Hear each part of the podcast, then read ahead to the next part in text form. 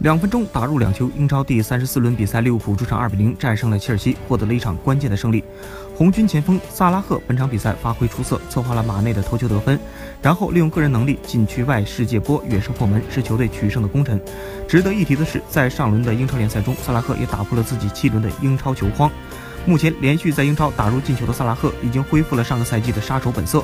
这对于红军本赛季英超冲击冠军是一件幸事。据统计，这也是萨拉赫时隔四百五十五天后第一次英超赛场禁区外射门得分，他也暂时登顶英超射手榜第一，与阿奎罗持平。